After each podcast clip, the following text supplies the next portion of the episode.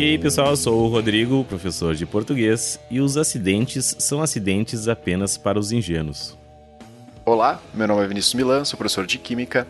Seja menos curioso sobre as pessoas e mais curioso sobre as ideias. Marie Curie.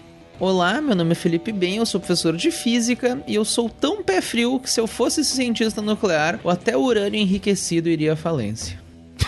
Essa é boa. Essa seria boa se eu tivesse entendido.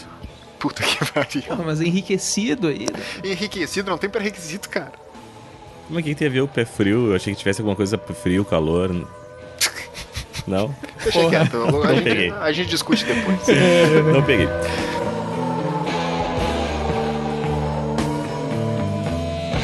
Então vamos começar o episódio, né? Hoje ah, nosso episódio vai tratar sobre acidentes nucleares. Pela, né, pela piada inicial, pela frase do bem, vocês devem ter percebido já que eu não entendo porra nenhuma sobre isso. E eu vou servir então como aquela pessoa que não entende de nada para que meus queridos colegas estimados ah, Vinícius Mila e Felipe Bem me expliquem e falem um pouquinho sobre isso, né?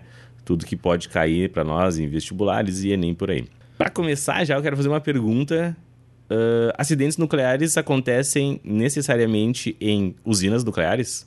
Ó, olha só, pergunta capciosa. Não, inclusive, um Não, dos ponto. acidentes. Próxima não, pergunta. É, não, próxima. Próxima Não, mas é que, né? inclusive, um dos grandes acidentes que aconteceram na história foi o acidente em Goiânia, no, no Brasil, que é o do Césio 137, não envolveu uma usina nuclear. Não É. tinha nada a ver, tinha, era um. Era um instituto de tratamento de câncer, se não me engano, e foi uma máquina que foi deixada, não tinha nada de usina nuclear na história. Inclusive, é o maior acidente nuclear fora de uma usina do mundo. Vai, Brasil. Mas, então, olha só, vamos, vamos começar do começo. Como eu não entendo nada, eu preciso que vocês me expliquem. Ah, eu imagino que acidente nuclear tem alguma coisa a ver com núcleo, né? Já que imagino que sim. Começamos bem. É, né? O professor de português, quando não entende, ele vai para Boa interpretação, né? né? Aham. Ele vai pro núcleo. Imagino que seja núcleo de um átomo, de um do quê? Do ovo? É o núcleo da sílaba? Porque, né, pra mim, em fonologia, o núcleo da sílaba seria vogal. É núcleo do quê? Ah, é o núcleo, a gente fala quando, é a, quando a gente fala sobre reações nucleares, a gente fala dentro do núcleo, porque geralmente, o, basicamente um átomo, o que, que ele é? Ele tem um núcleo e uma eletrosfera. Dentro do núcleo tem prótons e nêutrons, e na eletrosfera tem elétrons. Uma reação química acontece na eletrosfera, só com os elétrons. O que a gente vai falar hoje acontece no núcleo, que é onde tem prótons e nêutrons. Então a gente vai mexer dentro do núcleo. A gente vai Beleza, então mexer é núcleo do alma. átomo. Núcleo Isso, do a átomo. vai- Tá, era essa a minha pergunta. É núcleo do quê? Núcleo de um átomo. De um átomo. Beleza. Um átomo qualquer, tá? Isso a Sim. princípio. um Não, era só... qualquer. Não, ok. A Não, ideia não, era pode núcleo, crer, né? tá Porque se certo. É-. É, que quando tu mexe, é que quando Tudo tu mexe no núcleo, núcleo, né? Quando tu mexe no núcleo, a gente pode dizer que a gente vai mexer na alma do átomo. Quando a gente começa Olha a brincar só, com o núcleo, a porra essa. fica séria. Sim. Não, não, eu entendo o que, o que é um núcleo. Eu queria saber Sim. núcleo do quê. Ah, pode crer. Sim, né? podia o ser núcleo- núcleo do reator, núcleo Sim, da... sim, pode ser um Ah, núcleo de sim, qualquer é, coisa, né? De átomos, fato, de aham. fato, a gente Pode ser o, o- o núcleo rico da, da novela das oito. É né? o núcleo. Tudo é núcleo. Eu queria... Aquele então... que tem aquele café da manhã bonito, que tem um copo de laranja, mas o pessoal não come que eles perdem o apetite, Não, né? só toma um gotinho, um golinho. Um golinho perdi o apetite. Então tá, então estamos falando de núcleos do átomo. E pra quê? Já que, né, já vimos, sabemos, inclusive temos um episódio sobre energias nucleares, energias, e uma Uhum. delas é nuclear. Sabemos que o núcleo serve para gerar energia e pro que mais, né? Porque já que não é só em, em usinas, pra que mais que ele pode servir ou que a gente pode usar e, sei lá, explica aí. O resumo é esse, é que na verdade o núcleo serve pra gerar energia. Tu pode. é, que, é que no fundo sempre é gerar energia. Tu pode gerar muita energia de uma maneira descontrolada, como por exemplo, isso é uma bomba nuclear, ou tu pode tentar gerar essa energia de uma maneira controlada, que daí seria uma usina nuclear. Ah, então, quando a gente faz as reações nucleares, digamos assim, de maneira proposital, é isso que a gente quer: energia. Pode ser boom, pode ser acender uma lâmpada, mas a gente quer isso. Claro, às vezes o núcleo ele libera energia sem ser porque a gente quer digamos assim, sem ser de maneira forçada. Quando o núcleo é instável, existem elementos que o núcleo naturalmente começa a se desmanchar e vomitar pedaços para fora. Isso, inclusive, é o que a gente chama de um elemento radioativo.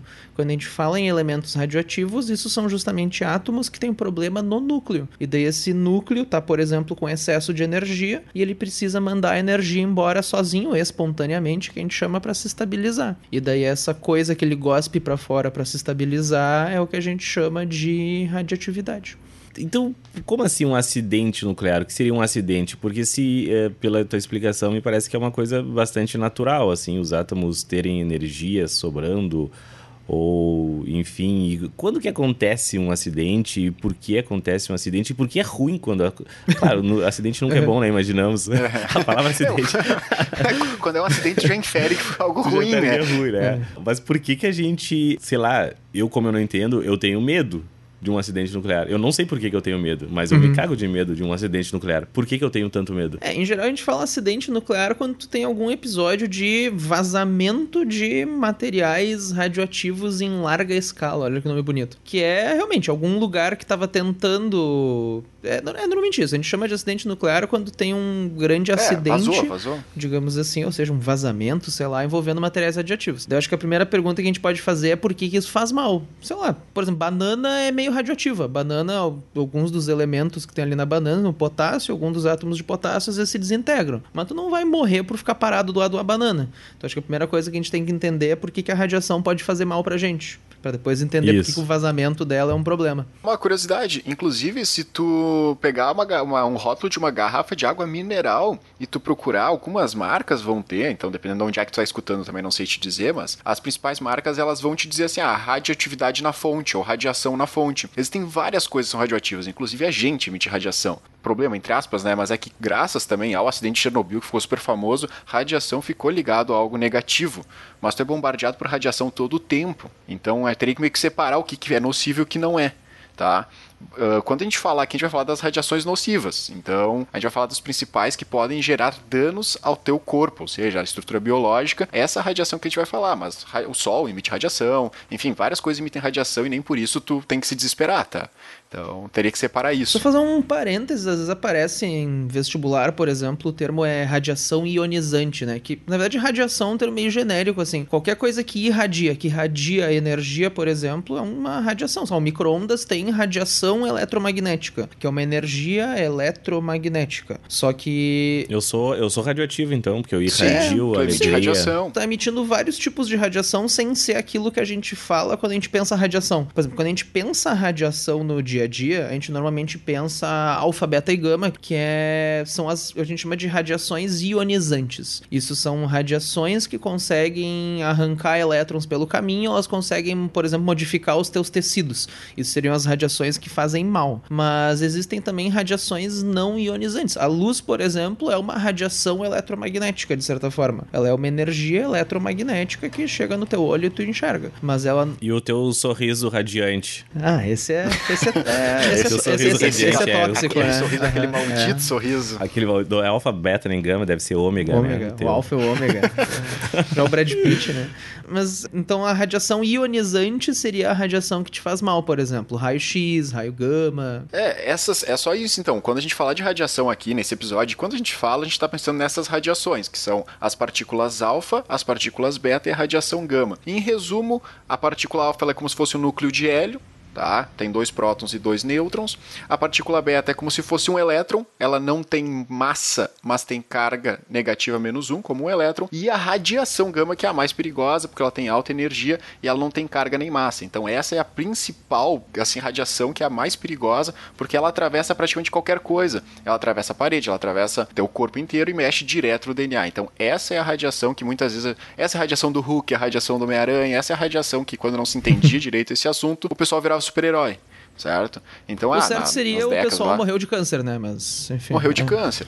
Só que essa é a radiação principal. Então, quando a gente fala de radiação aqui, a gente vai estar falando dessas, dessas que são perigosas. E, claro, tudo tem uma questão de quantidade versus tempo. Quanto tempo tu ficou exposto e qual é a quantidade de radiação que tu ficou exposto. Então, a questão é que não é tão desesperador assim, tá? Dependendo do que, que acontece, tem toda uma troca. Não é tipo, olhei para a radiação, morri, né? Não, não é assim tá? Mas é muito perigoso. Então, essas três são as que a gente vai falar aqui, sempre falando, pode pensar nessas três. Uma coisa interessante é que, como a gente estava falando, por exemplo, banana é levemente radioativo. Se você for ver a quantidade de banana que tu tem que comer para a radiação da banana começar a te afetar, tu vai morrer de indigestão antes, sabe? Porque enfim. Exato, exato. Então é quantidade. tipo, e a, a radioterapia, esse tratamento pra câncer, assim, isso é. Né, o pessoal fica mal, então eu acredito que ele tem uma, uma certa. Sim. Faça mal isso É, aí. mas sabe que a, a ideia da radioterapia é bem interessante, porque a célula ela é mais sensível à radiação durante o processo de divisão celular. E células cancerígenas, elas se dividem enlouquecidamente. Elas se dividem com uma, mais vezes por segundo, por minuto, sei lá, qualquer escala. Enfim, elas se dividem mais rápido. Então, como as células cancerígenas passam mais tempo se dividindo, elas são mais sensíveis à radiação do que as células normais, digamos assim. Por isso que tu pode usar a radiação para matar mais facilmente as células do tumor do que as outras. Então, é irônico, porque a radiação modifica as células, ela pode causar câncer, mas ela também mata mais facilmente células cancerígenas.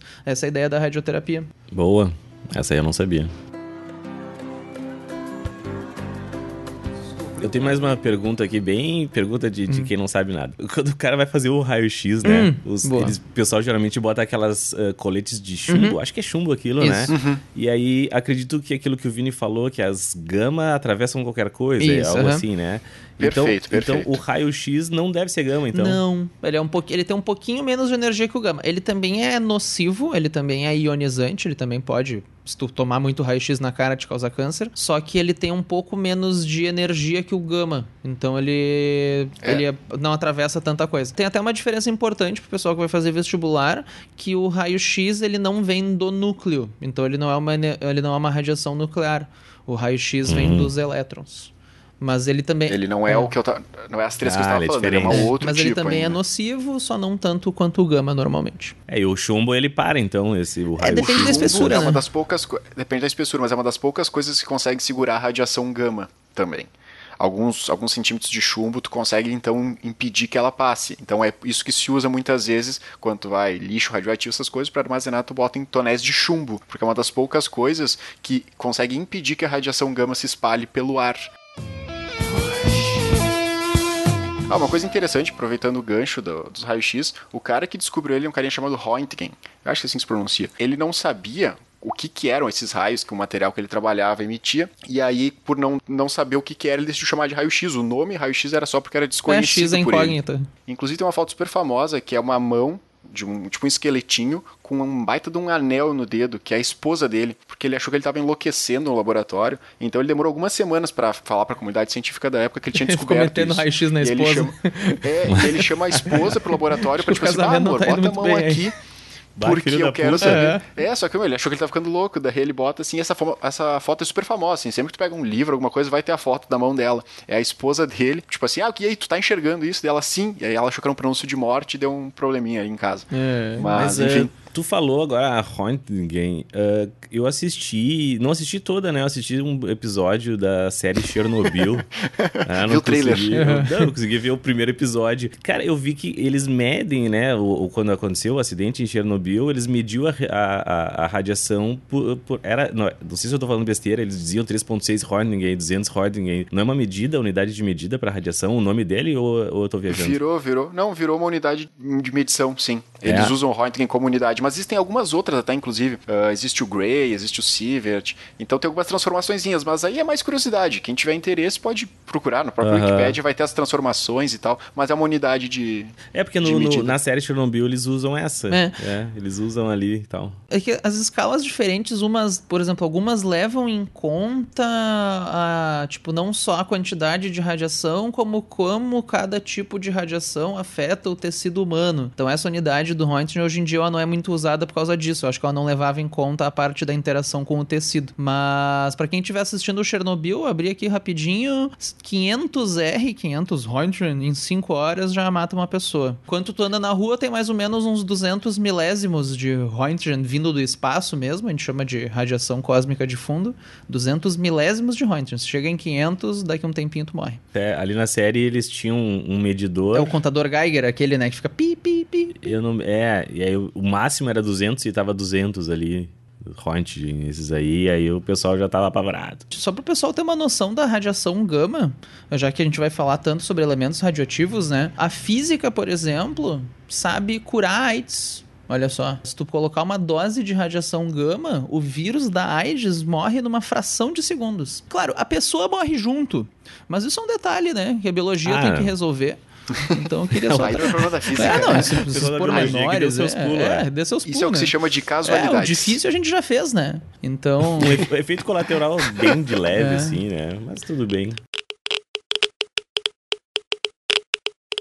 Mas já que a gente falou de Chernobyl, né? De, de usina nuclear e tal, acho que a gente podia falar um pouquinho como é que funciona, né? Como se tira energia dos núcleos e quais os, ah, os elementos, acho que é isso, né? Os elementos químicos que a gente utiliza. Eu não sei que, da onde Eu que não a sei gente vocabulário, tira. né? Eu não sei vocabulário. Sabe quando o cara não sabe nem... Não sabe, o Sim, cara não aham. sabe, sabe Sim, nada, que não sabe nem como perguntar.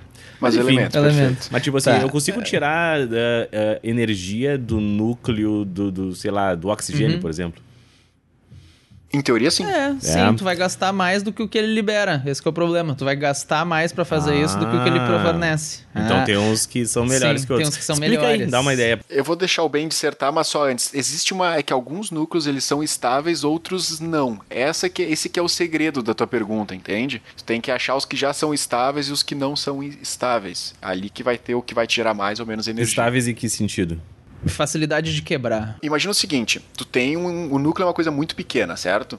Tu sabe que cargas iguais se repelem e cargas opostas se atraem. Isso é trivial, certo? Sim, sim. No núcleo existem cargas positivas, que são os prótons, e elas se repelem. Essas cargas se repelem. Tá. Junto disso, para manter isso estável, porque, claro, se eu tentasse botar dois prótons muito próximos, num espaço muito pequeno, eles iriam se repelir e explodir o núcleo, certo? Para que isso não aconteça, na verdade, como isso não acontece, existem os nêutrons, que existe uma força mais forte que mantém esse núcleo estável. E essa relação do número de prótons e nêutrons faz com que o núcleo seja estável ou não.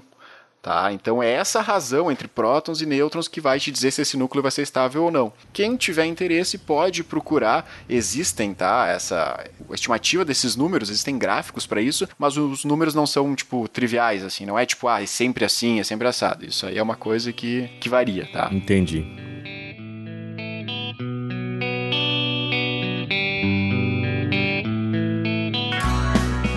Acho que é importante entender como é que funciona uma usina nuclear para depois a gente entender onde é que deu merda, assim. Ah, o resumo é que qualquer... Isso até a gente falou um pouquinho, vou resumir o resumo, né? Mas a gente falou um pouquinho naquele episódio sobre geração de energia, quem quiser dar uma olhada, acho que a gente explicou basicamente como é que funcionam as diferentes usinas, assim. Mas a ideia básica, por isso é importante pro pessoal que vai fazer vestibular também, é que se tu pegar um circuitinho, pega um fiozinho de cobre enrolado e gira ele perto de um ímã, vai aparecer uma corrente elétrica nesse fiozinho. Isso é um fenômeno que a gente chama de indução eletromagnética. Então, se tu girar uns fiozinhos de cobre, gira um circuitinho perto de uns ímãs, tu gera corrente elétrica, tu gera energia elétrica. Daí, no- 99% das usinas do mundo se baseiam nesse processo. O que é aquelas turbinas eólicas, aqueles cataventos gigantes? Tu pega um catavento gigante, põe no vento, daí o vento vai girar as pás. Essas pás, quando elas giram, dentro delas tem um circuitinho e tem uns ímãs lá dentro. Daí tu gira o fiozinho perto dos ímãs, tu gera uma corrente elétrica. Na hidroelétrica é a mesma coisa, só que é a água que vai girar as pás. Numa usina a carvão, por exemplo, tu faz uma coisa um pouquinho diferente. Tu pega o carvão e tu queima ele para gerar calor. Daí esse calor tu usa para ferver água normalmente. E daí o vapor de água sobe por uns caninhos e bate numas pás. Então vai gerar essas pás e vai gerar energia elétrica. Então normalmente para gerar energia tu tem que fazer isso. Tem que dar um jeito de girar umas pás. O que a gente faz na usina nuclear. A gente. o que é feito nas usinas nucleares, na verdade, é muito similar à energia a carvão, por exemplo. Só o que tu faz é tu quebra núcleos de átomos, já fala um pouquinho sobre o elemento, mas tu quebra núcleos porque isso gera calor. Na hora que tu quebra um núcleo de urânio, por exemplo, isso libera energia. E isso é feito dentro de um tanque com água. E daí essa água esquenta e eventualmente tu produz vapor de água. E daí esse vapor de água sobe por uns canos, gira umas pás e é isso que produz energia elétrica. Então tu pode pensar que a usina nuclear ela é tipo uma panela de pressão gigante. Sabe a panela de pressão quando ela pega a pressão? Tu tem o fogo ali Uhum. que esquenta a panela Uhum. e daí o que acontece é que tu tem isso vedado e daí começa a produzir vapor ali dentro e fica uma pressão. Essa pressão dificulta para a água ferver. Então, ao invés da água ferver a 100 graus, a água na panela de pressão chega, sei lá, 120, assim vai. E daí esse vapor tem aquele negocinho em cima da panela de pressão, né? Fica ali girando aquele tss, tss, tss, saindo Válvula vapor. Isso, chama. exatamente. Mas o que acontece é que a usina nuclear é De, de panela eu de conheço. panela, tu entende, né? Mas a usina nuclear é a mesma coisa. Tem uma coisa gerando calor, só que ao invés do fogo é quebrar núcleos de urânio, isso a gente chama de uma fissão nuclear. Fissão é quebrar, né? Fusão é juntar. Então isso é uma fissão nuclear. E daí isso produz calor. E daí a usina nuclear é uma panela de pressão gigante. E isso faz uma coisinha girar, que nem a válvula ali. Tss, tss, tss, tss. E é isso que daí gera energia elétrica. Posso supor, então, que o urânio é estável, então. Não, um- não, é o contra. É que aí que tá. O urânio ele quebra com facilidade. É que assim. Ah, tem que quebrar com É, facilidade. não, tem que quebrar com Claro, pra facilidade. liberar energia. É que Tá, todo tá, ele- Então, quanto menos estável, melhor. É, é que assim, ó, é que todo é que não é só estável no sentido de estar parado em cima da mesa e se decompor sozinho, que eu acho que você tá pensando. É estável no sentido de quebrar com mais ou menos facilidade. É que todo elemento, mesmo os que são estáveis, por exemplo, oxigênio, o oxigênio, o isótopo mais comum, ele não é radioativo. Pode ter oxigênio parado do teu lado, não vai te fazer nada. Mas o que acontece é que todo elemento se tu der uma martelada no núcleo com força suficiente, o núcleo se quebra. Só que pode ser que tu precise dar uma martelada tão forte que na hora que ele quebre, o quanto de energia isso libera é menos do que o que tu colocou na martelada, por exemplo. Então todo elemento é fissionável, é quebrável, mas só alguns elementos são o que a gente chama de físsil. O que, que é isso? É um elemento que quebra com muita facilidade. Tu dá um peteleco, o núcleo já se desintegra. Então eles liberam bem mais energia do que o que tu precisa colocar ali para iniciar essa quebra. Daí os principais é urânio e plutônio. Esse- daí esses são os que a gente usa de combustível, entre aspas, nos ah, reatores nucleares. Uhum. E onde é que a gente acha urânio e plutônio? O urânio tu minera, tu tem na natureza, tu minera, tu extrai. Na verdade, ele tem que passar por um processo chamado de enriquecimento. Depois a gente fala um pouquinho sobre isso. Ah, e o plutônio é artificial. O plutônio é feito também a partir de outros elementos radioativos. Hum. Aí eu fiquei pensando agora, tu vai, tu vai minerar, tu vai meter um- uma Uhum. foice lá, um- uma picareta pra arrancar e tu não pode quebrar o núcleo dele quando meter a picareta? Não, não, não. Não, Aí que tá. não, não, ele não. não. O urânio da natureza, ele também ele não quebra tão fácil assim. Ele passa por um processo que facilita ele ser usado como combustível depois, que é chamado de enriquecimento. Só um Tem uma parênteses. máquina aqui no Ah. Brasil, né? Esse tempo eu vi que o, Talvez. o Brasil tava enriquecendo urânio, tava... É que a gente tem uma usina nuclear, né? A gente tem a Angra, né? Então a gente precisa desse processo. Um parênteses: tem dois tipos de urânio que são chamados de isótopos, urânio 238 e o 235. Quando tu pega um elemento, por exemplo, urânio, hum, carbono, sei lá, o que diz o nome do elemento é quantos prótons tem ali no núcleo. Lembra que no núcleo tem prótons e nêutrons. Então, por exemplo, carbono. Se tiver seis prótons, isso é o carbono. Ah, só que a quantidade de nêutrons varia. Tu pode ter um carbono com 6 nêutrons, carbono com 8 nêutrons, e daí isso é o que a gente chama de isótopos. São os, o mesmo elemento com quantidades diferentes de nêutrons. Ah, existem mais de um, existe mais de um isótopo de urânio, ou seja, é tipo primos, tem urânios diferentes. Daí se tu pegar um pedrão de urânio numa mina, o que acontece é que a- o urânio que mais tem ali é o chamado urânio 238. Mas o urânio que quebra mais fácil é o 235.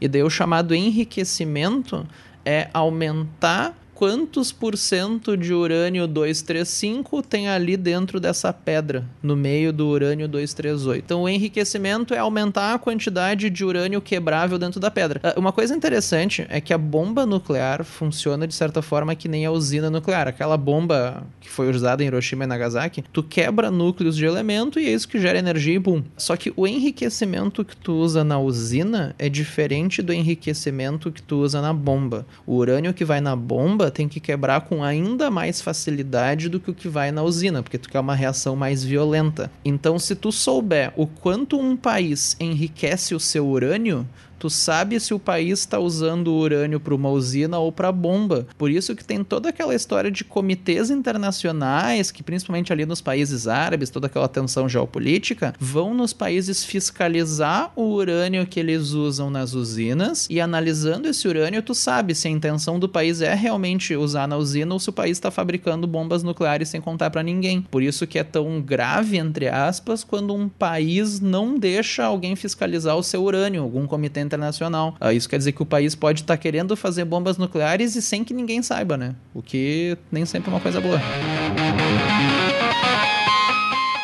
Só um, um, outro parênteses que eu queria só para encerrar essa parte de como funciona a usina. O, um dos problemas da usina é que quando tu quebra o urânio, tu quebra esse núcleo de urânio e isso forma novos elementos. Os núcleo, o bagaço, digamos assim, o que sobra da quebra de urânio são novos elementos. Normalmente, esses elementos são radioativos. Então, o problema da usina nuclear é que esse urânio que tu não só o próprio urânio é radioativo, como o que sobra da quebra do urânio é extremamente nocivo para a saúde das pessoas e para o meio ambiente. Isso é o chamado lixo nuclear. Então, enquanto uma usina está ali produzindo energia nuclear, ela está produzindo lixo radioativo esse cara que é o cara que se vazar no meio ambiente pode dar uma merda gigantesca. A gente não lida muito bem com isso. O que a gente faz é que a gente pega esse lixo, põe numas caixas de chumbo e deixa num tanque lá e espera milhares de anos ele se desintegrar. Se vazar da merda. A gente espera que o ser humano do futuro é, saiba lidar com isso. Né?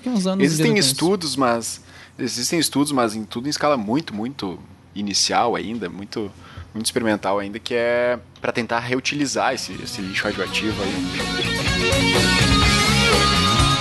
Tá, então numa usina nuclear o que acontece então seriam essas fissuras, né, para gerar esse calor. Fissões, Imagino isso. que num tanque, fissões num tanque de água, é isso mesmo? É, dentro de um tanque com água, aham. Tem para gerar ali. Então, e o que aconteceu então em Chernobyl? Já que eu não consegui terminar de ver a série, né, vocês vão ter que me dar um spoilerzinho aqui. Ó, uh, explodiu. É, explodiu. Pois é, explodiu. Deu mas, merda. mas não, essa não é a ideia, não é explodir mesmo, não é gerar esse calor dentro desse não, tanque. Mas é que, o é que, que, é aconteceu para né? explodir? Tu, é a panela de pressão, tu quer o calor, mas tu não quer que ela exploda na tua cozinha, né? Quando tu faz churrasco, tu espera que o fogo aqueça a carne, não que ele exploda a carne. Tá, então, São coisas então, diferentes. Então, então aqueceu demais, é isso?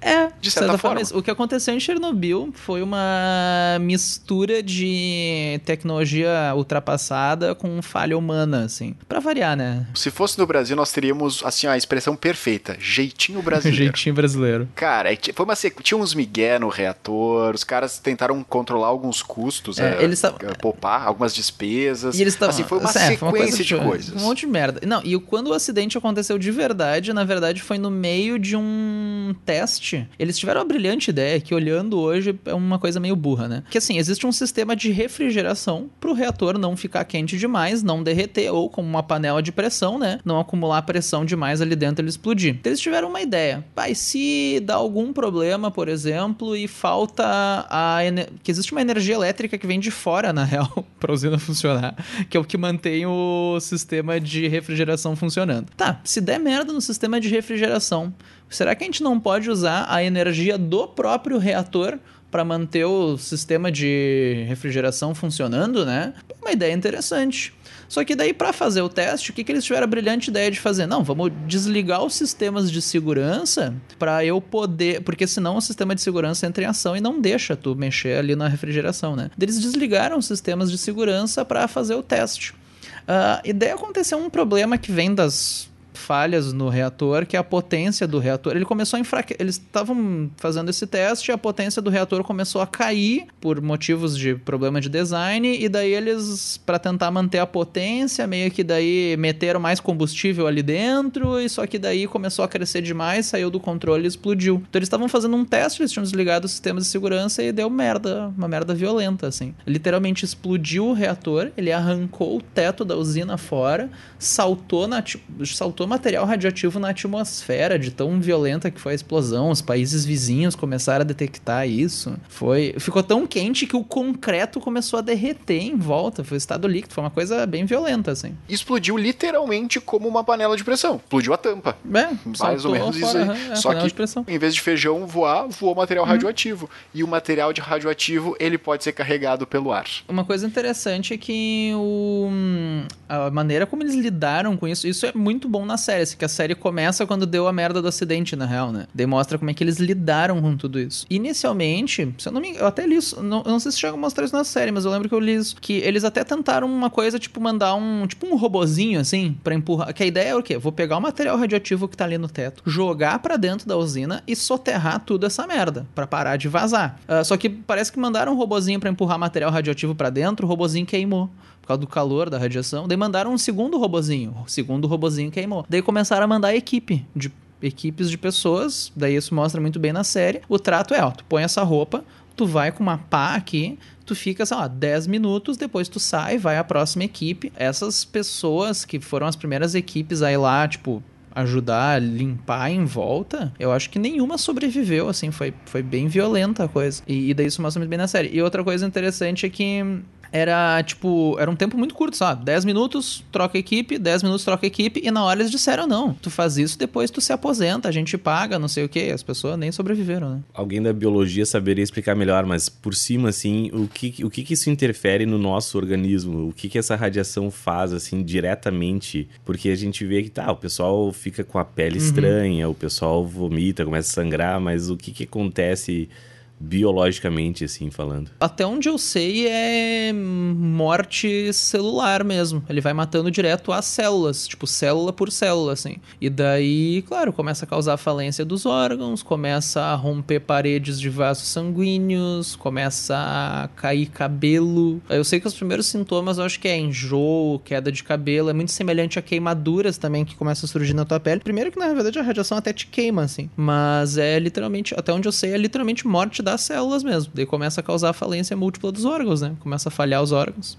É muito parecido com os sintomas de quimioterapia até. Enjoo, náusea, queda de cabelo. E depois começa a aparecer umas feridas, assim.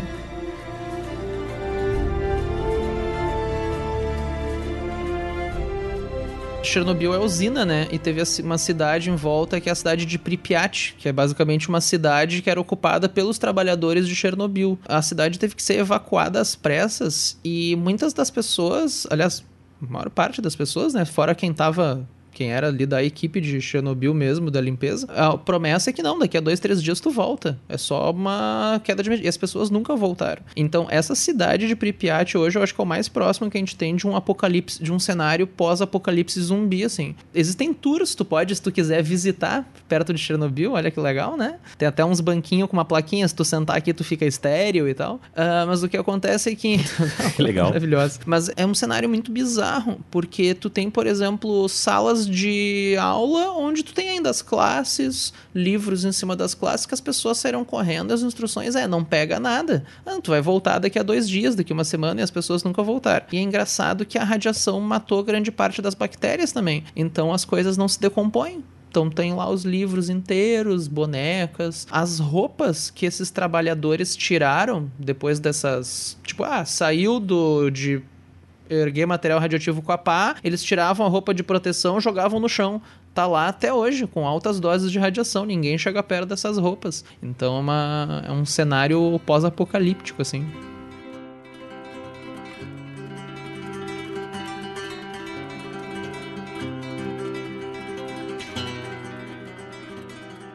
Tem uma coisa interessante que daí a maneira como eles lidaram com isso, né, foi que eles soterraram a usina basicamente põe terra, põe concreto em cima, e eles fizeram uma estrutura chamada de sarcófago. Olha só, que é basicamente uma estrutura de metal gigante em volta do reator que explodiu. O mais bizarro é que o reator que explodiu, acho que foi o reator 4, tinha 5 ou 6. Um deles continuou funcionando até os anos 2000. Tipo, teve uma explosão ali do lado, ah, mas deixa esse aí funcionando, tranquilo. Vão abastecer ali o resto da União Soviética. Então, eles continuam, parte da usina continuou funcionando, na verdade. Eles iam alimentar lá?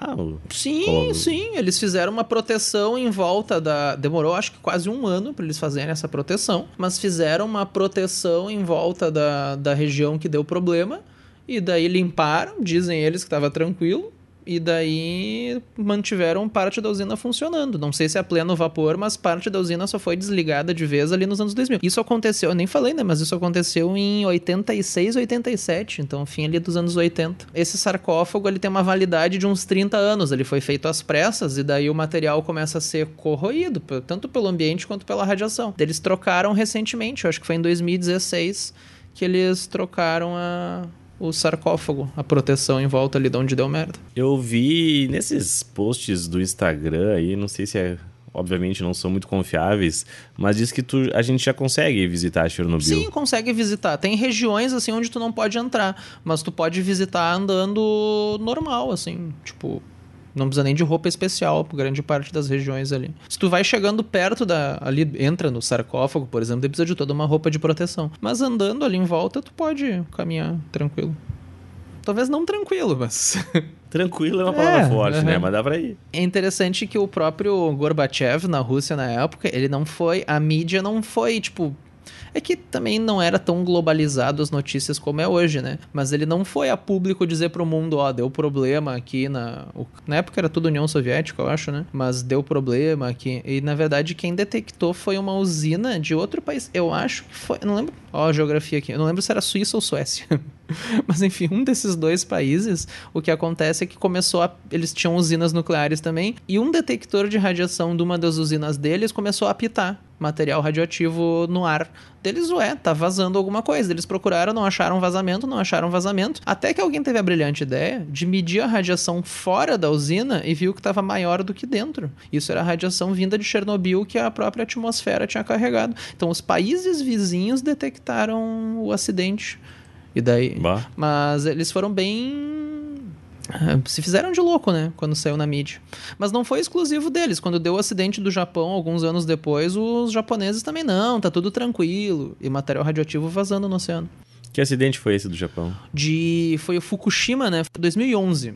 O acidente de Fukushima, na real, também a usina deles estava com um sistema de segurança um pouquinho ultrapassado, mas foi merda atrás de merda. Foi no Japão, né? Teve um terremoto, terremoto de escala 8.7, um terremoto fortíssimo. Desse terremoto gerou um tsunami e daí o tsunami acertou a usina e o que acontece é que ele queimou o gerador elétrico da refrigeração. Lembra que eu falei que tem um sistema para refrigerar a usina, né? E daí teve um terremoto seguido de tsunami que estragou a refrigeração. Só que daí começou a esquentar o reator demais e começou a derreter. Eu acho que teve até uma pequena explosão. Não foi tão grande quanto Chernobyl, né? Mas começou a ficar quente demais e começou a derreter ó, o metal que tem ali em volta e começou a vazar material radioativo. Daí, para garantir que não ia ter uma explosão violenta, ah, a usina foi projetada na costa por um motivo. Se der merda, a gente inunda com água do oceano para refrigerar e não deixar explodir. Ah, então eles tiveram que fazer isso. Só que daí o problema é que vazou material radioativo no oceano, né? Então teve um impacto ambiental bem grande, até quase tão grande quanto Chernobyl. Inclusive, se eu não me engano, no Chile, eles conseguiram detectar na costa traços de radiação vindas de Fukushima, por causa do vazamento no oceano e tal.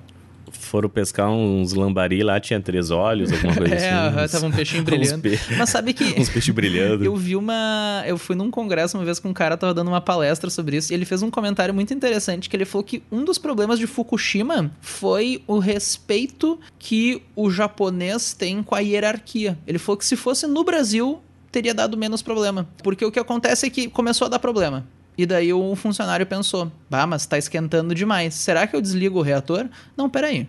Eu não sou autorizado a decidir se eu vou desligar o reator, porque pessoas vão ficar sem energia, pessoas vão, sofrer, né, vão so- sofrer apagão. Não posso tomar esta decisão. Ligou pro chefe. Oi, chefe, eu posso desligar o reator? Tá esquentando demais. O chefe, não, mas não sei se eu sou autorizado a tomar essa decisão, vai impactar muitas pessoas. E foi indo, a pessoa atrás de pessoa, até que chegou no primeiro-ministro. E daí o primeiro-ministro decidiu: é, não, mas as pessoas vão ficar chateadas, mas ok, vamos prezar pela segurança. E daí desligar. Só que até desligar essa merda já tinha passado muito tempo, foi um pouco tarde demais. Se fosse no Brasil, o primeiro cara ali no fim do expediente começou a apitar aquela merda.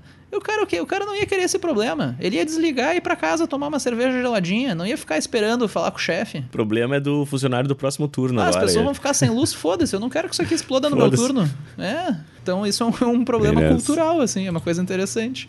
Uma das coisas que atrasou foi hierarquia e burocracia.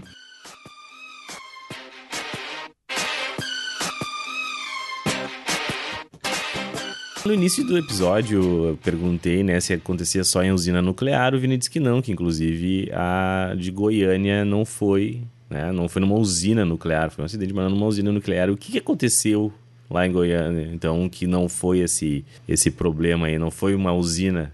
O que, que aconteceu lá? É muito louco porque Chernobyl aconteceu em 1986, né?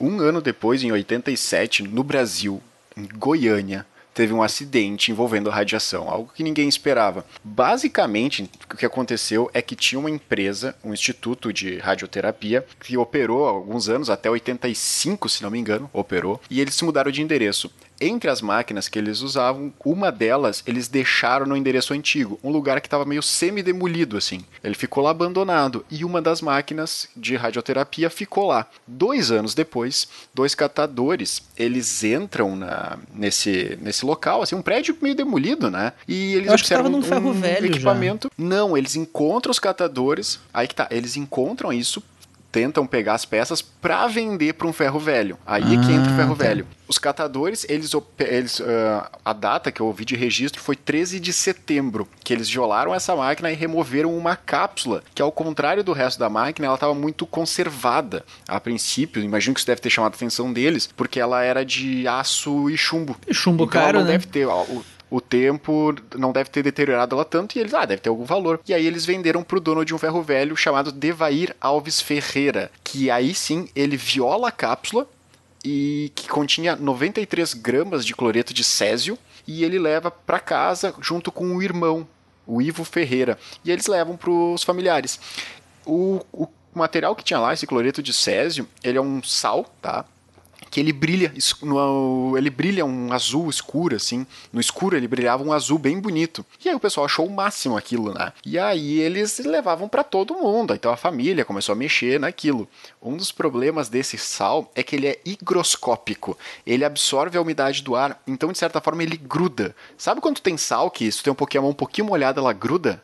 E aí tu começa a espalhar pra tudo que é canto. Isso também o de, só- de, de césio tem. E o material que tinha o césio era o césio isótopo 137, que é radioativo. Eles levaram, inclusive, a filha do Ivo, tá? O- ela, chama, ela se, chama, se chamava Leide das Neves Ferreira, de 6 anos.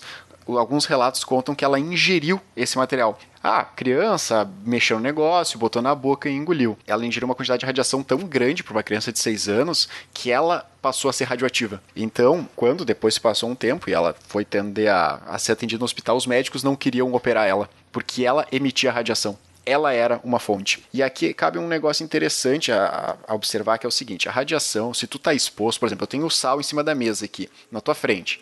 Se tu ficar ali na frente, tu vai estar sendo exposto. Se tu tira esse material radioativo dali e leva ele embora, tu não está mais exposto, certo? O problema é que essas, essa quantidade começou a ser espalhada pela cidade. Muita gente começou a se espalhar. E aí começaram a ter alguns efeitos de, de ahn, náuseas, vômito, dor de cabeça, dores no corpo. E começaram a ir para o hospital. Quando eles chegam no hospital em Goiânia, em 87, o que, que os médicos vão dizer? Virose. Claro.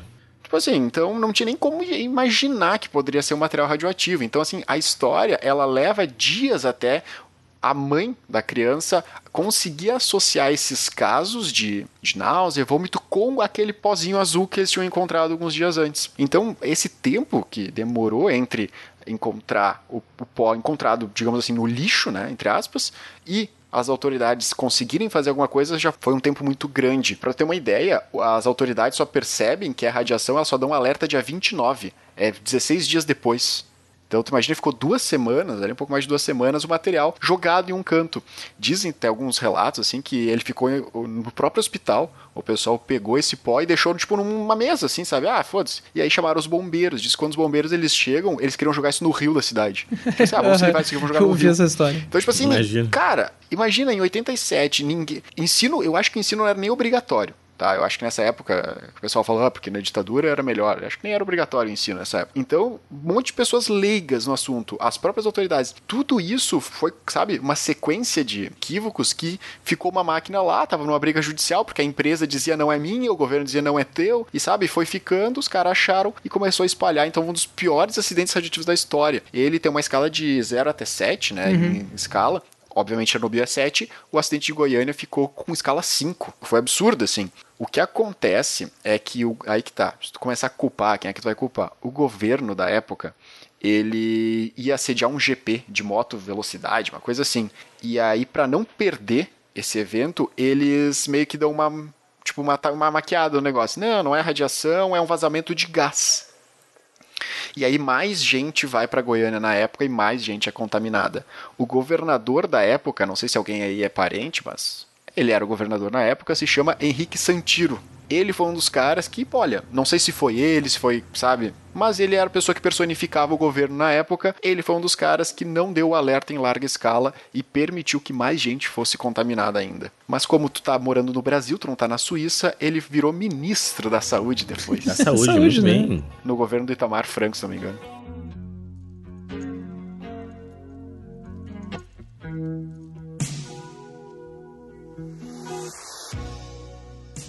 Mas sabe que tem uma historinha legal, que tem um tem um colega meu que viu uma palestra com um dos médicos que tratou as pessoas em Ah, Goiânia. que foda. E ele falou que.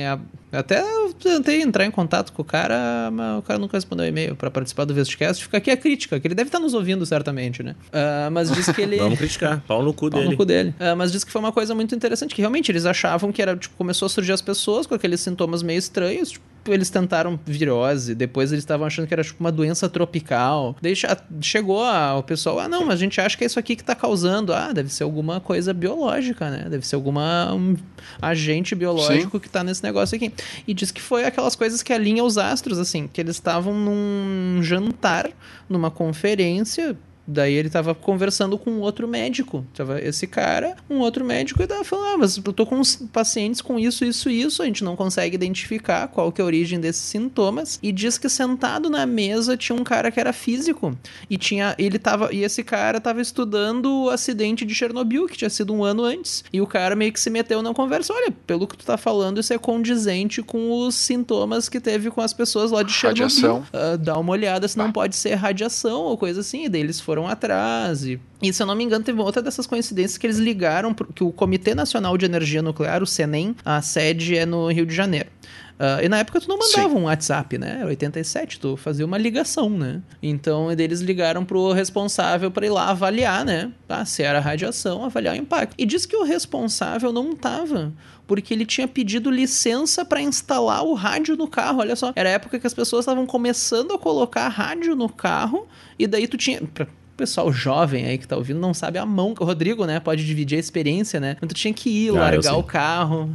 Era, uma, mão, cara. né? Não via com a É. rádio, né? E daí o cara Tá, tava. mas até pouco tempo era assim, né? É, o- Sim, Mas o jovem que tá nos ouvindo o é jovem-. É, de pouco tempo pra mim é, tipo, 2000 é ontem pra mim, É né? pouco tempo. Eles estavam nascendo, as É. pessoas estão nos ouvindo. É. né? Mas o. Algum- é. E daí o cara tava de folga. Daí quando conseguiram encontrar o cara, demandaram ele pra Goiânia, disse que foi uma coisa legal. Que ele tinha um aparelho, acho que é o cintilógrafo, que é um aparelho esse, detecta radiação. E disse que ele chegou lá perto do hospital e ele ligou o negócio e deu tipo. pff, assim, o troço deu uma. Deu uma pitada e já apagou. Ele, ué, tá quebrado, né? Daí disse que só tinha. Esse era o que ele tinha trazido. Daí só tinha um outro desses aparelhos na cidade, na universidade e tal. Diz que ele foi buscar e ele voltou pro hospital. Ele, ele ligou assim: ah, esse tá funcionando, lá na universidade ainda. E ele foi pro hospital com o negócio ligado.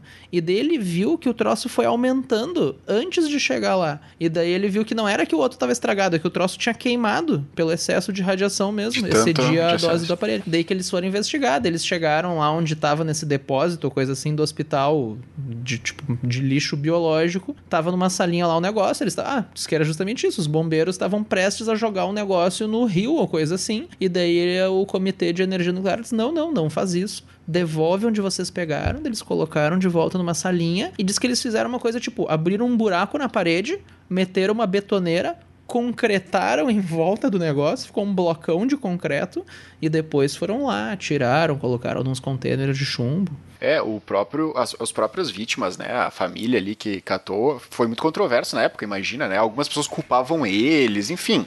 É, enfim, e, para ser enterrado, a população não queria que eles fossem enterrados lá. Eles foram enterrados em caixões de chumbo, porque eles, enfim, estavam completamente contaminados. Então, conforme foram falecendo, eles foram enterrados depois. E muita gente que estava contaminada foi levada para um estádio de futebol para tiraram todo mundo das suas casas porque as casas estavam contaminadas e as demoliram tudo. Então tu imagina sair com a tua roupa do corpo, tu vai para um estádio de futebol e fica lá como meio tipo de quarentena ali, sabe? E depois, até anos depois, o estádio é demolido, mas ah, não sei se tem relação e tal. Mas, tipo, é- essa é a loucura do negócio, assim. Às vezes, tipo, imagina tu tá em casa, de repente tá tudo contaminado. Uma coisa que, de certa forma, tu não enxerga, né? É um perigo invisível, entre aspas, assim. Isso é uma coisa que se vendeu muito, né? Quando começou os estudos da radiação. Porque tu não enxerga isso. Tu basicamente tem os danos. É muito louco, assim, tu pensar que isso aconteceu em Goiânia, no Brasil, em 87. E principalmente um ano depois de Chernobyl, né? Eu era criança, né, nessa época aí, então, e eu lembro uhum. que, tipo, bah, foi um negócio meio como eu falei para vocês, eu tenho medo, mas eu não sei porquê. Porque é, eu era criança, eu via aquela coisa, aquela, meu Deus, Chernobyl, radioativo, Sim. radioativo, todo mundo vai morrer, todo mundo, sabe? Era é, o perigo invisível. É, um negócio assim. Então a gente. Por isso que até hoje, se a gente viu uma coisa brilhando, vocês que, enfim, quem tá... Tu associar é, radiação é, a algo sim. negativo. Quem não tá nos escutando não vai saber, mas na, na nossa época de, de URGS, né, de Federal do Rio Grande do Sul, a gente tinha um suco. Vocês, vocês vão lembrar? Ah, sim, tinha aquele suco, suco claro, que, que ele brilhava, Que ele brilhava, né? né? a gente, sei lá que sabor que era aquilo. E a gente dizia que ele era um suco radioativo e tal, porque, enfim, ele tinha aquela cor uhum. estranha dele lá e tal. Mas... Exato, é, tu associa isso é, à radiação. Exato. Mas e o cinema da época abraçou isso muito também, né? Radiação, é... Isso, isso é. era um filme não, disso, Não, mas cara. não só do Chernobyl, tipo, teve mas várias direto, é. coisas que vários, vários. cita radiação, não sei o quê. Ah, e sim. quando eles queriam dizer que um cara era inteligente num filme, o cara era o quê? Era físico nuclear, né? Porque a coisa nuclear tava hum, em alta sim. na época de, não, ó, o cara é físico nuclear. Não, e tinha muito filme série B, assim, filme trash. uh, bem na época da, da Guerra Fria, que, cara, aparecesse um, um, um, russo, um soviético ali, em algum momento ia aparecer uhum. uma, né, um pozinho que ia, ia matar a pessoa. Sim, era, que era radioativo e um ia matar. É. Mas olha, não precisa ir longe, cara. É que quando tu desconhece, como era no início dos estudos, eles não sabiam o que, que acontecia. Então era usado para tudo. Eles venderam material radioativo, era vendido rádio em produto de beleza sabe? Tipo assim, o pessoal passava na cara, porque ninguém sabia o que, era aquilo. Então, assim, aí tu pensa, ah, mas que absurdo. É, mas era explicação para tudo, era explicação para cura dos problemas do mundo, para virar super-herói, era tudo. Hoje em dia tem a mesma coisa acontecendo, só que como tu tá inserido, tu não percebe. Hoje em dia, eles usam o quê? O quântico. Ah, porque tu vai fazer um salto quântico lá para voltar no tempo, não sei o quê. Tu usa a nanotecnologia, porque a roupa do Homem de Ferro agora é nanotecnologia. O coach então, quântico, tipo assim, né? Coach quântico. Coach quântico. É, mas tu percebe que tu, eles usam o termo quântico, porque como ninguém entende direito, como assim as pessoas não têm conhecimento, tu usa isso, esse termo, para passar uma certa credibilidade, sei lá o que, que é, mas tu insere isso em tudo. A radiação era uma coisa muito parecida na época, ninguém sabia, tu botava era tudo radiação, então, ah, não sei o que, isso aqui vai ser radioativo, não sei o que, para o bem ou para o mal. Mas sabe que o próprio urânio também, ele era. O urânio ele é muito denso, né? Por exemplo, no dia a dia pesado, se pega um pedrão de chumbo, ele é uma coisa bem densa, bem pesada. O urânio é mais denso ainda. Então, o urânio, antigamente, ele era usado como peso, às vezes, como, ah, pega essa pedrinha de urânio aqui, ele é usado como lastro de aviões, para alguns projéteis, tipo, de balístico, né? Tiro. Às vezes eles uhum. usavam urânio pelo, por ser um, um, material pesado. E os Simpsons lá, aquela usina de Springfield. Ah, é, os Simpsons, eles, assim, é, enfim, teve o seu tempo, né? Mas ele fez um desserviço a isso, na verdade, porque tudo que eles mostram é totalmente o oposto do que é uma usina de verdade. Primeiro, aquela fumaça que sai não é escura, aquilo é vapor de água, não polui a atmosfera aquilo uh, pelo, pela uh, substância. E outra, não é permitido idiotas, né? Esse é um dos problemas Olha, da. Esse é um dos grandes problemas da usina nuclear. Não, não, cara, mas esse é um dos grandes problemas da usina nuclear atualmente. Tu vai instalar uma, tu não pode contratar qualquer um para operar aquela merda. Porque senão aquela bosta explode sabe? Então, tipo assim, ela tem um custo de instalação muito elevado. Esse tipo de coisa é tudo levado em conta. E aí, claro, o, Simpsons tinha o Homer lá que saiu com, peda com o pedaço de, de urânio na, na nas costas. Mas né? o tipo... Simpsons tem que uns 25 anos, mais que 25 anos. É, né? ah, é, meu, eu acho que é velho. 20, 25 é. anos. Eu acho que é bem, então é bem acho época, que é mais né? ou menos uhum. da época é ali que, tipo, o pessoal já não entendia muito bem como é que funcionava e tal.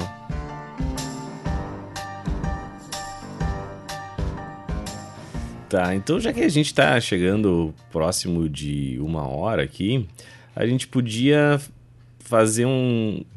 Talvez um resumo do que a gente disse mais aplicado, e talvez para o Enem, para os vestibulares. O que, que vocês já viram cair em prova, o que, que pode cair, uhum, o que, que é aposta uhum, assim, claro. mais direcionado. Porque a gente falou muita, muita curiosidade, muita coisa legal aqui, mas vamos pensar talvez na prova, assim, como é que a gente poderia resumir, dizer, ó, isso pode cair em prova, isso já caiu, isso já caiu, isso já caiu, uhum. preste atenção nisso, pá. Ó, uma coisa que eu vou aproveitar o gancho do Césio aqui até para comentar, que é uma coisa que aparece bastante é o conceito de meia-vida. Esse é um conceito que cai bastante, que está relacionado não só aos acidentes, está relacionado à, à radiação em geral. E o do Césio eu vou usar de exemplo porque o tempo de meia-vida do Césio, no caso, são 30 anos. Então, em 2017, 30 anos depois, se passou um tempo de meia-vida. Que o que, que, é isso? É o tempo que leva para que esse material radioativo decaia, ou seja, se transforme em outras coisas pela metade. Ou seja, na época nós tínhamos aproximadamente 100 gramas lá. 30 anos depois nós temos aproximadamente 50 gramas. Daqui mais 30 anos nós vamos ter 25 gramas, mais 30 anos 12,5 gramas e assim sucessivamente. Esse é um conceito que cai bastante em prova. É o conceito de meia-vida, o tempo que leva para o material radioativo decair pela metade. Outro conceito que aparece bastante é quando a gente fala da usina nuclear, é que tem o conceito de fissão e tem a fusão também. Então, rapidinho, fissão é quando tu quebra um núcleo. Onde é que tu usa isso?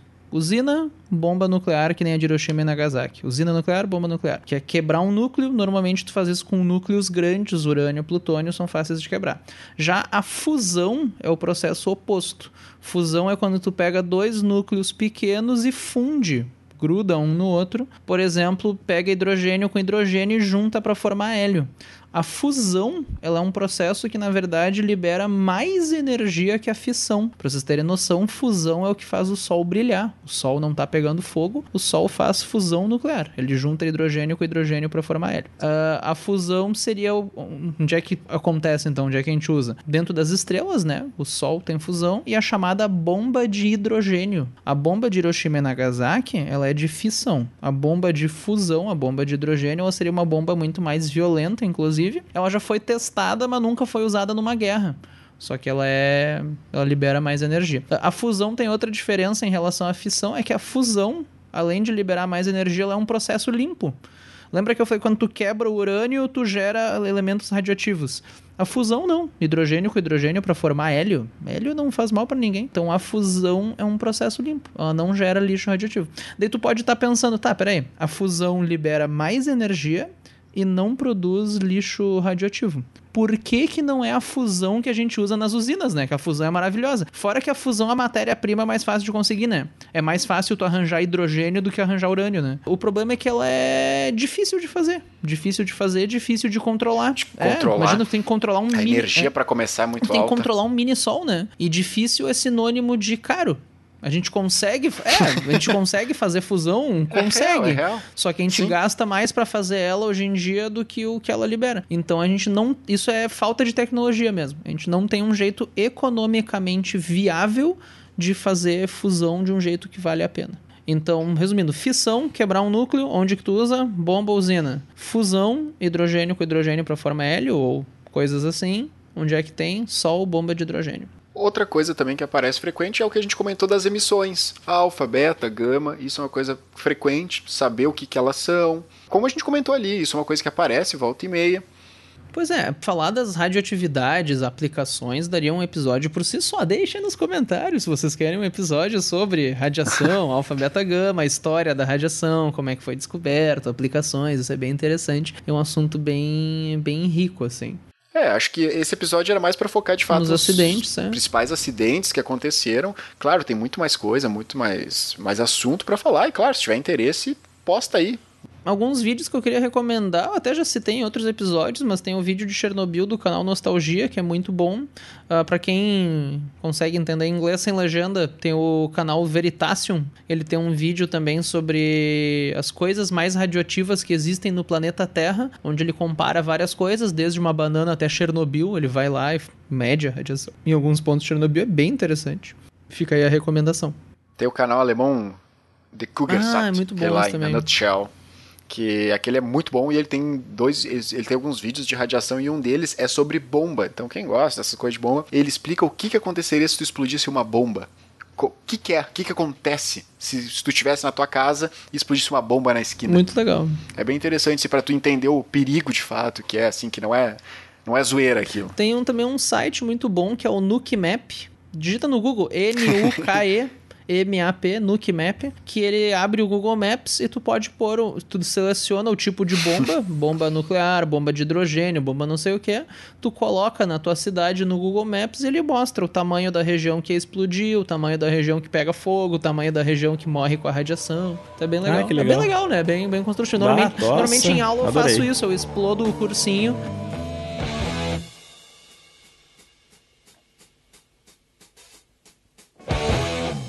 Então tá, né, galerinha? Vamos nos despedindo desse episódio aí. Então tá, gente. E Até o próximo. Até o próximo. Lembrem de compartilhar, né? Nas redes sociais. A gente tá no Spotify, tá no player de podcast, aquele que vem da Apple, tá no. Onde tu quiser. Digita Vestcast aí no Google, a gente tá aí. Vai nos achar de alguma É, forma. Siga no Instagram, no Twitter, divulga pros amiguinhos. Facebook, foda-se, ninguém se importa mais. Se quiser continuar a discussão, posta lá, pode procurar a gente nas nossas redes para continuar a discussão. Se quiser contribuir com alguma coisa, daqui a pouco a gente esqueceu de falar alguma coisa, a gente não deu o enfoque que tu achou que poderia. Vamos lá, a gente pode continuar essa discussão nos comentários da, da postagem mesmo.